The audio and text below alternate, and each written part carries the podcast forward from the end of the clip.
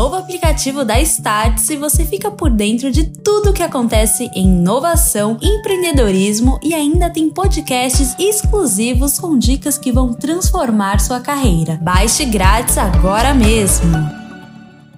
Good morning. Bom dia, Califórnia, bom dia, Brasil. Aqui quem fala é Felipe Janetti, diretamente de Palo Alto, Califórnia, no coração do Vale do Silício.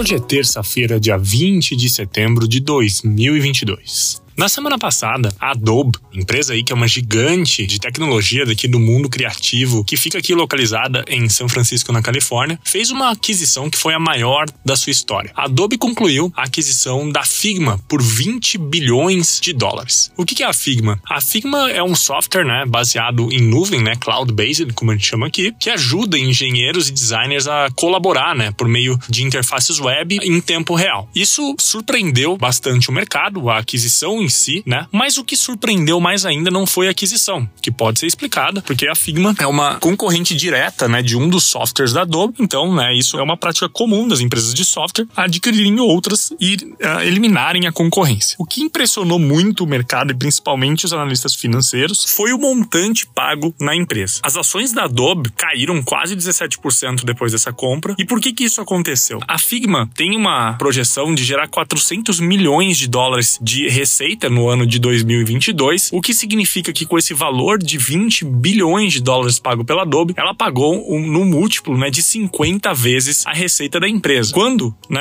ao mesmo tempo, atualmente, o múltiplo que está sendo pago pelo mercado nesse tipo de aquisição, né, no modelo de negócio parecido com a Figma, é de apenas 9 vezes. Então, a Adobe fez uma compra né, de 50 vezes a receita né, como valuation, quando o mercado está pagando 9. A Adobe já fez algumas aquisições desde 2020. Ela comprou comprou a Workfront por 1,5 bilhões de dólares, comprou a Frame.io por 1,3 em 2021 e antes ela tinha comprado a Marquero em 2018 por 4,7 bi. Então, a Adobe foi bem agressiva nessa compra, né? Pagou aí então quatro vezes o que tinha sido sua maior aquisição. Bom, o que pode explicar esse pagamento enorme que a Adobe fez é que, com a eliminação da concorrência e trazendo né, toda essa base de informações e também de usuários para dentro né, da sua base, ela deveria então estar tá fazendo uma conta de que ela vai trazer mais revenue ou deixar de perder esse revenue do lado lá da Adobe, né? Sendo que agora a empresa faz parte do mesmo grupo e isso seria a única coisa que explicaria ela ter pago aí mais de cinco vezes o que vale o valuation da empresa no mercado. Bom, vamos ver o que vai acontecer, mas eu aposto que a Adobe deva ter feito com alguma razão que o mercado ainda não entendeu e que a gente deve descobrir aí nos próximos meses ou anos. Bom, então é isso, a gente fica por aqui. Amanhã tem mais. Tchau.